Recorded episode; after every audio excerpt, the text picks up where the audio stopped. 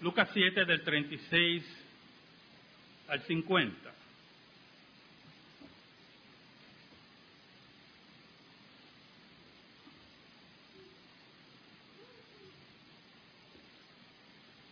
Sabe, hermano, a mí me gusta que la gente me visite en mi casa. Primero por, porque me gusta compartir con la gente, y más cuando son cuerdas. Y segundo, porque también la caridad cristiana, ¿verdad? De, de hospitalidad y de recibimiento que impactó a la cultura puertorriqueña desde muchos siglos, está presente en mi vida y en mi corazón.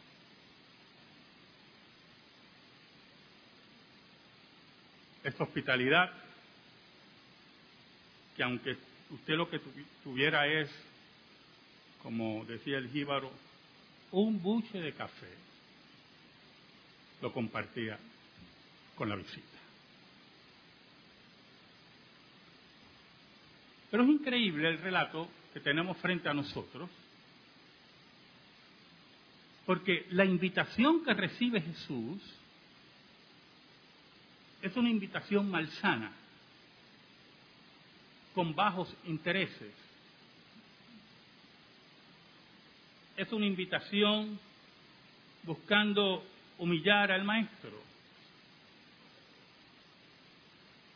Es increíble que usted invite a alguien a su casa para humillarlo,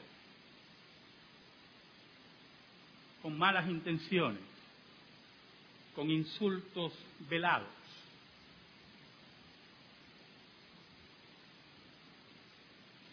Tiene que tener un corazón totalmente destruido por el pecado, posiblemente por el odio, la envidia, el complejo. Pero Jesús, que sabía lo que había dentro del hombre, acepta la invitación. Oramos. Te damos gracias, Señor, por estos momentos, los cuales nos esconden bajo la sombra de la cruz y nos permites exponer tu palabra. Perdona nuestros pecados porque te hemos sido infiel, pero tú permaneces fiel. Bendice a tu pueblo, a tu pueblo que te ama, a tu pueblo que se entrega a ti. Y ejerce juicio sobre aquellos que no tienen lugar en tu reino. En el nombre de Jesús oramos. Amén. Y amén. Uno de los fariseos, dice el versículo 36, uno de los fariseos rogó a Jesús que comiese con él. Y habiendo entrado en casa del fariseo, se sentó a la mesa. Entonces una mujer de la ciudad que era pecadora, al saber que Jesús estaba a la mesa en casa del fariseo, trajo un frasco de alabastro con perfume. Simón, este fariseo, que posteriormente la perícopa menciona su nombre, ruega a Jesús que vaya a su casa. Y son elementos muy importantes en los acontecimientos que vamos a enfrentar. Ruega al maestro que vaya a comer con él.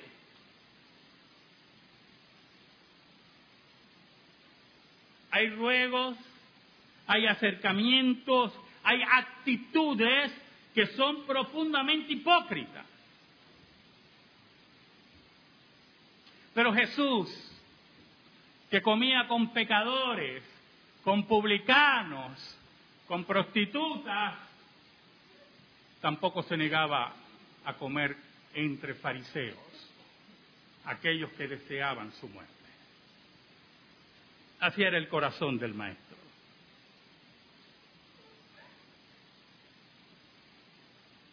Cuando llega a la casa, se sienta. Pero Lucas quiere enfatizar en un acto importante. Entonces dice, aconteció, diría, que una mujer de la ciudad,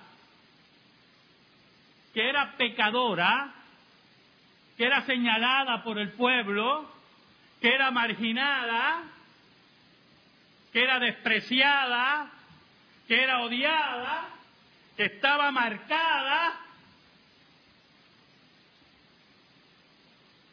una mujer que aparentemente ya había oído a Jesús, una mujer sin esperanza que vio en el Maestro y en sus palabras el perdón que solamente puede dar Dios, una mujer con el corazón arrepentido, no como los arrepentimientos pasajeros o los remordimientos de fin de semana, sino el arrepentimiento que emana de Dios por el poder del Espíritu Santo. Se entera que Jesús va a la casa del fariseo. Al saber que Jesús estaba a la mesa en la casa del fariseo, trajo un frasco de alabastro con perfume. Entonces, entramos en una en algo muy importante, ¿verdad? Esa mujer marcada, esa mujer odiada, esa mujer señalada, que había recibido el perdón de Dios, también recibió el valor que da el Espíritu de Dios. De moverse a casa de un fariseo que la odiaba, que la marcaba, que la perseguía con su discurso y no importándole nada, iba al encuentro con Jesús.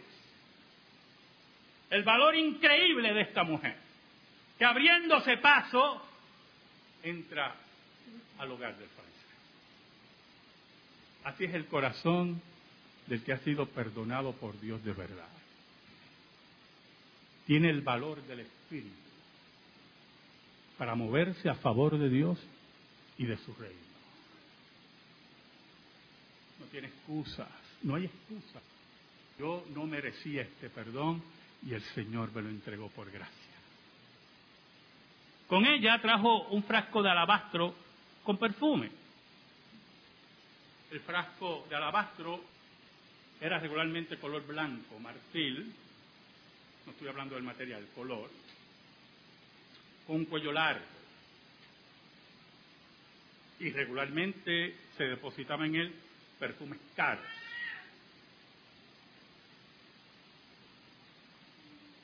Posiblemente era un perfume que ella guardaba por algún regalo, si había tenido una vida impúdica, posiblemente fue un regalo de un cliente, si fue ese caso. Y lo guardaba y lo atesoraba. El versículo 38 nos dice, y estando detrás de él a sus pies, llorando comenzó a regar con lágrimas sus pies y los enjugaba con sus cabellos y besaba sus pies y los ungía con el perfume. Y entonces hay un dato interesante aquí, cultural. Como que detrás de Jesús ella derrama el perfume en sus pies. La costumbre de aquel tiempo era que la gente iba a esa mesa a comer, era una mesa baja. Habían lo que llamaríamos hoy cojines, la gente se sentaba regularmente con los pies hacia atrás, de rodillas, y se reclinaba hacia la izquierda para tomar de los alimentos. Por lo tanto, los pies de Jesús estaban hacia atrás. Y también era una costumbre, esa sí me estuvo muy rara, que mucha gente por curiosidad iba a esas comidas y miraban por las ventanas las comidas. Yo no me puedo explicar, yo tengo una comida en mi casa, y todos los vecinos míos mirando por la ventana. Yo llamaría a la policía. Mira, tengo un, estoy rodeado de un grupo de locos. Pero era una costumbre, porque usted ve la cultura y las costumbres de los pueblos, ¿verdad? Y más con la persona de Jesús, el centro de la atención, el profeta en medio de su pueblo. El hombre que hacía poco, si usted lee el pasaje, había resucitado al hijo de la viuda de Naín. Era la estrella del momento. Era aquel que estaba en la boca de todos. Entonces era costumbre que la gente estuviera por las ventanas y algunos entraban sin invitación. Miren qué interesante. Y algunas veces entablaban conversación con los invitados. Sinceramente se me hizo muy difícil entender esa costumbre. Pero así era.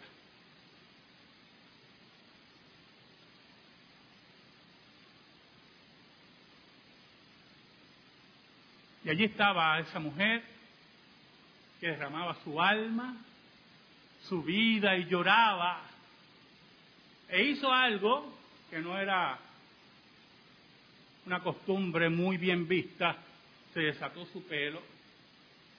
Regularmente las mujeres llevaban el pelo escondido o recogido, cubierto, mejor dicho. Y con su pelo largo secaba sus lágrimas y lloraba y derramaba su perfume y lo ungía con perfume. Sus lágrimas nos da a entender que eran profusas, que eran profundas que destilaban el agradecimiento y el arrepentimiento y el perdón que solamente Dios puede dar. Allí estaba el maestro, allí estaba el que sana el alma, allí estaba el que sana el corazón, allí estaba el que restaura las relaciones, allí estaba el que levanta a los muertos, allí estaba el que da vida al muerto espiritual. Allí estaba Dios.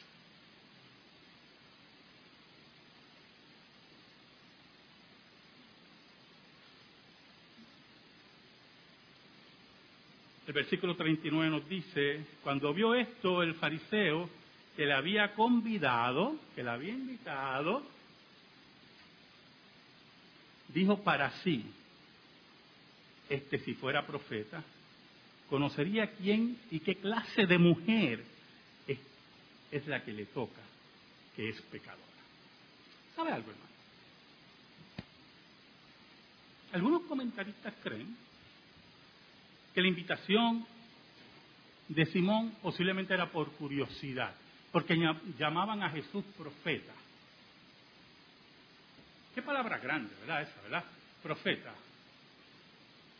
Una palabra que en el día de hoy han mancillado, han prostituido, han destruido, porque nos rodean profetas de cinco y diez, de mercadillos.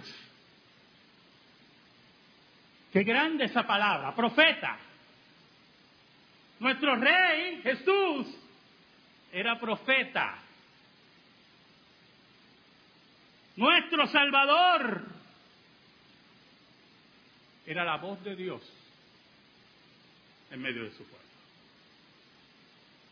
Y por eso, a base de este versículo, creen que era más bien curiosidad. Pero vamos a ver más adelante que no tanto era curiosidad.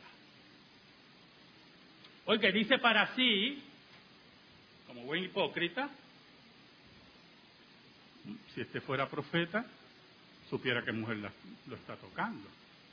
Esto no sirve para nada. Pues esa era la conclusión.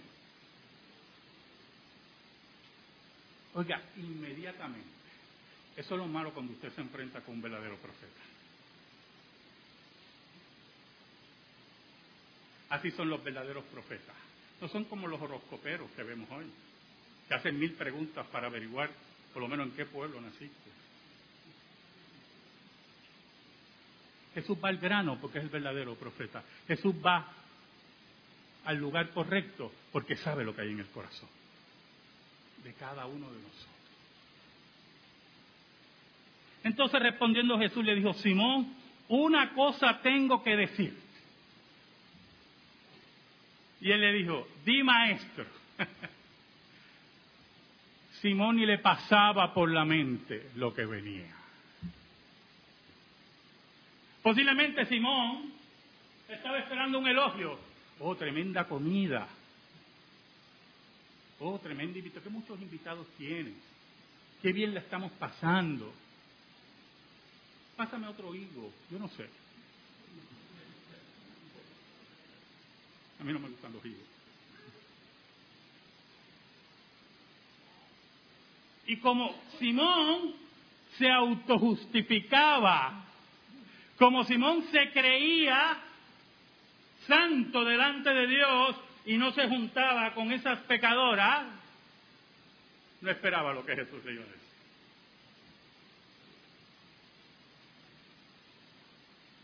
Jesús le dice, un acreedor tenía dos deudores. El uno le debía 500 denarios, es equivalente a 500 días de trabajo en aquella época, y el otro 50. Y no teniendo ellos con qué pagar, perdonó a ambos. Di pues, ¿cuál de ellos le amará más?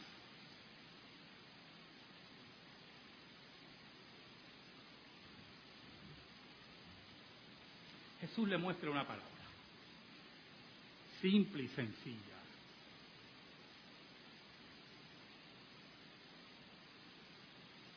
Jesús confronta a Simón y todavía no se ha dado cuenta.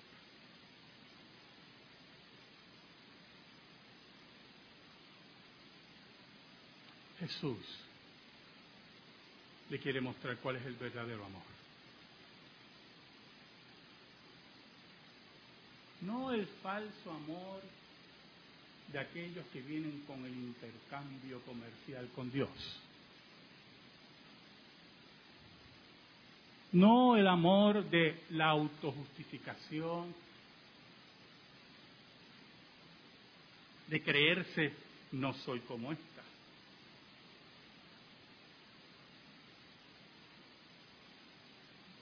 Respondiendo Simón dijo, pienso que aquel a quien perdonó más. Y le dijo, rectamente has juzgado. Yo me imagino que Simón dijo, bueno, ¿cómo que no?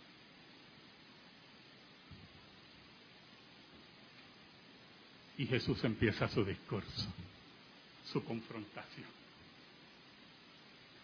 Y es muy importante, porque revela el corazón de Simón. Cuando Jesús revela nuestro corazón, es la hora del arrepentimiento es la hora de pedir perdón. Es la hora de arreglar nuestras vidas.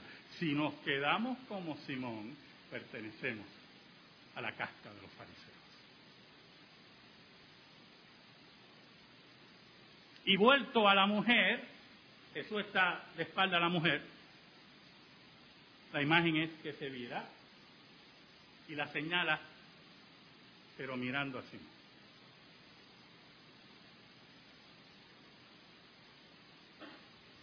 ¿Ves a esta mujer? ¿Qué pensaba Simón? Que lo próximo era la mujer. ¿Ves a esta mujer?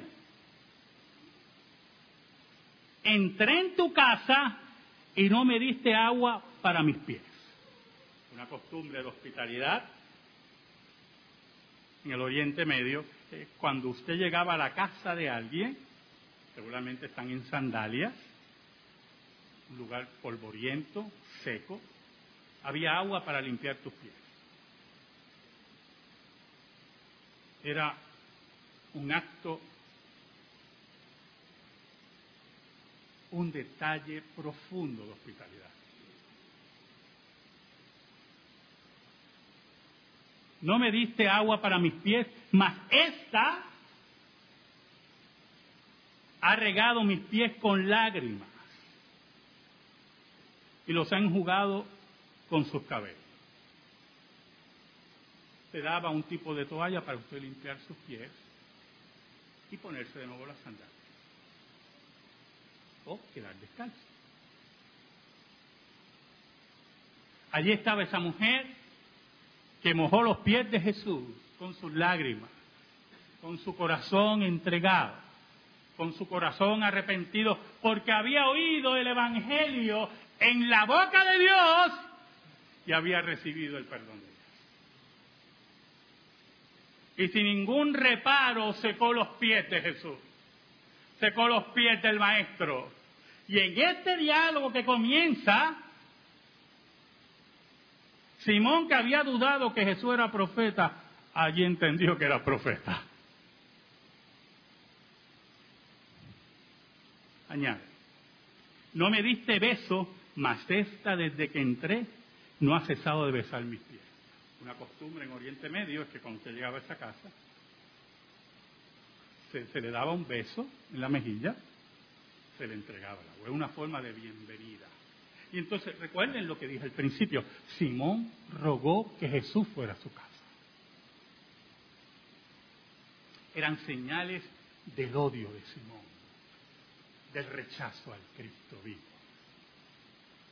de buscar humillarlo. Y la hora de él llegó. ¿Sabe, ¿Sabe esto, hermano? Un día la hora llegará. Un día nuestros libros serán abiertos un día, un día, no va a haber escapatoria.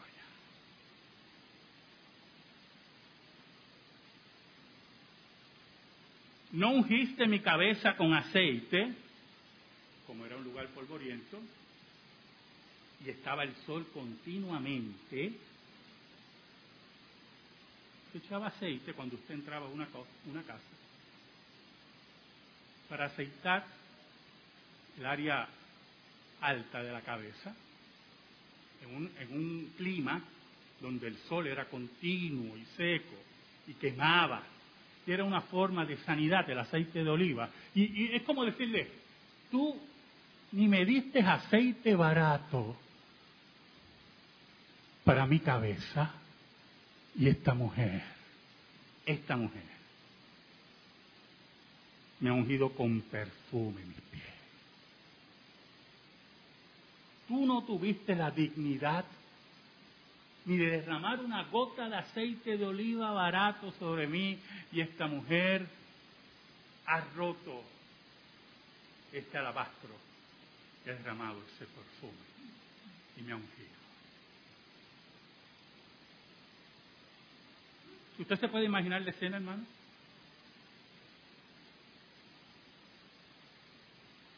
Póngase en el lugar de Simón.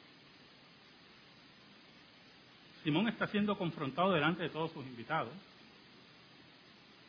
Simón está siendo confrontado delante de todos los que se metieron allí, le presentado. Y Simón había cuestionado que Jesús fuera profeta. Entonces usted puede pensar, ¿por qué Simón no la arroja de su casa? Simón debe estar cuestionando cómo él sabía lo que había en mi mente y en mi corazón.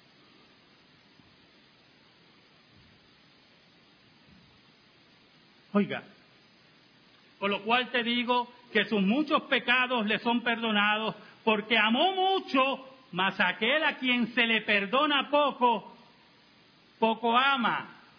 Y yo me imagino a Jesús mirando los ojos de Simón. Pero aquel que se le perdona poco, aquel que se cree que no necesita el perdón de Dios, aquel que cree que tiene la ley de Dios cumplida, aquel que se cree superior sobre todo pecador. Yo imagino a Cristo mirando los ojos de Simón, ama poco, mi amigo. Pero aquel que sabe la dimensión del pecado y de sus pecados. Y sabe que recibir el perdón de Dios es un acto de la gracia.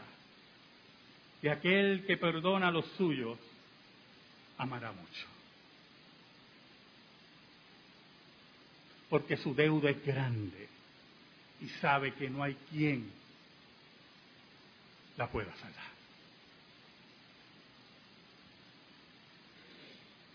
Y a ella le dijo, tus pecados te son perdonados. Y los que estaban juntamente sentados a la mesa comenzaron a decir entre sí, ¿quién es este que también perdona pecados? Interesante, porque aparentemente habían otros fariseos. Y Jesús había dado una lección profunda del perdón de Dios. Pero la gente no entendía que allí no estaba un mero profeta. Allí estaba Dios encarnado. Allí estaba el que perdona al hombre, el que perdona a la mujer, el que dispensa la gracia de Dios. Allí estaba Dios mismo.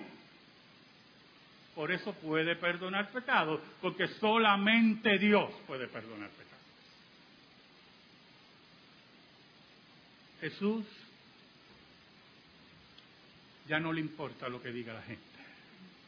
Jesús dispensó el perdón. Jesús dispensó el amor. Que la gente y el mundo no puede entender. Jesús dispensó la consecuencia tremenda del perdón. Por eso en el versículo 50 dice, pero él dijo a la mujer, tu fe te ha salvado, ve en paz. Porque no hay mayor regalo, hermano, que estar en paz con Dios. La paz que el mundo no puede recibir. Amén. Gracias te damos, Señor. Te pedimos, Señor, que tu palabra sea atesorada en nuestra vida y en nuestro corazón. Por Cristo Jesús. Amén. Y amén. Estamos en silencio, hermano.